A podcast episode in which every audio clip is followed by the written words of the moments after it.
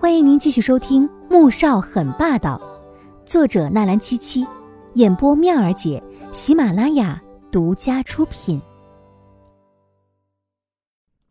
第四百三十二集，许熙真是可恶，玩弄了恩恩不说，现在还这么的无情无义，这男人就是禽兽吗？可他现在又不能说出自己恢复记忆了，否则一定要让穆萧寒狠狠教训许西一顿。让他知道，穆家的人不是他随随便便就能欺负玩弄的。不过，他要怎么提醒穆萧寒，而又不会让他起疑心呢？对了，穆子饶啊！想到这里，他立即拿出手机想找穆子饶的电话，却发现自己没有他的号码。看来只有下班之后去一趟医院了。只是他怎么也没想到，穆恩恩是好了伤疤忘了疼。后来又和许熙纠缠在一起。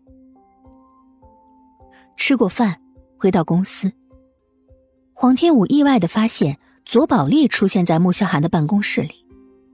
一顿饭的功夫，黄天武和唐纳森关系已经很好了，并约定下一次有时间一起飞米兰去看 D.K。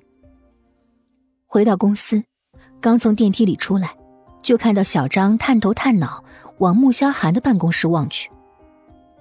小张，怎么了？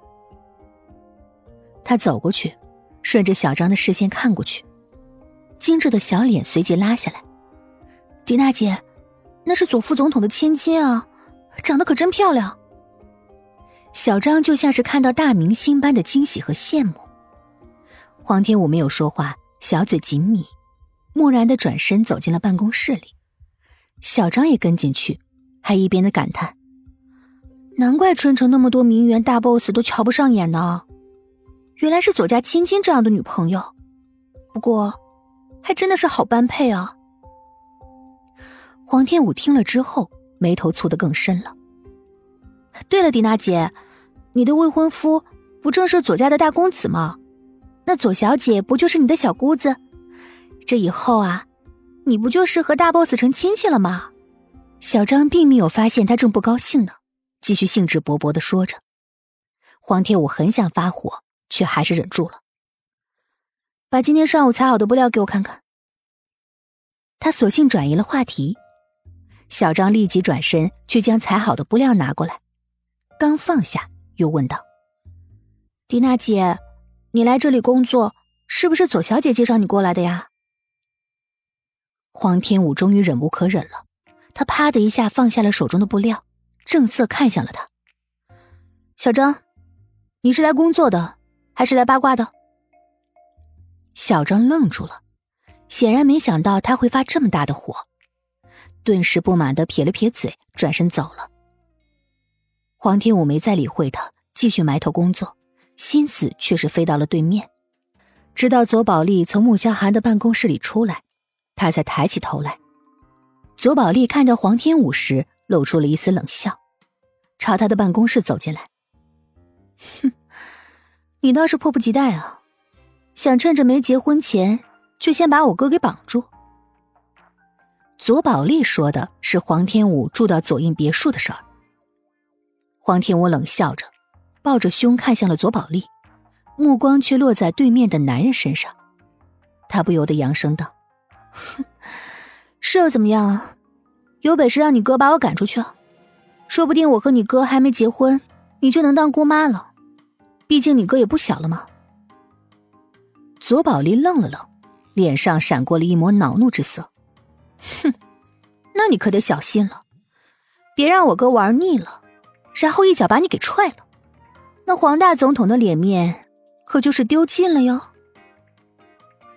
黄天武猛地站起来，怒瞪向左宝莉，只想一巴掌朝他脸上扇过去，让他知道。什么叫做教养？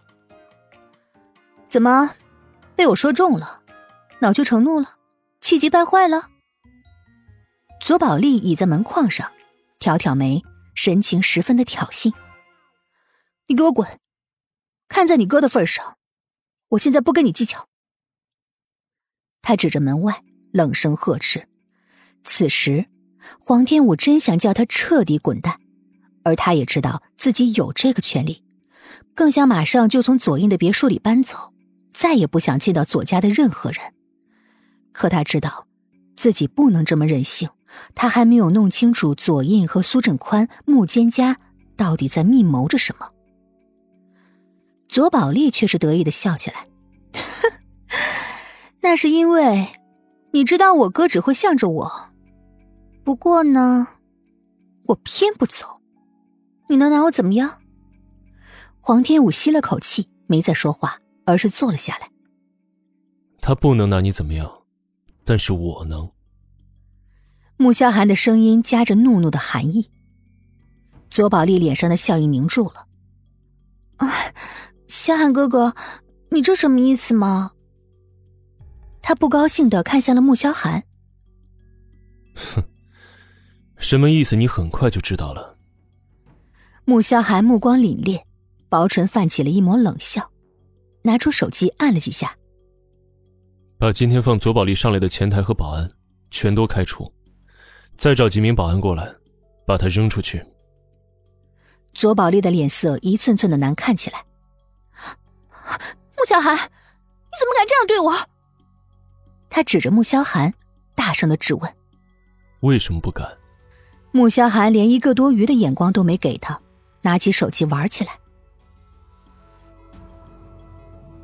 本集播讲完毕，感谢您的收听，记得点赞订阅哦。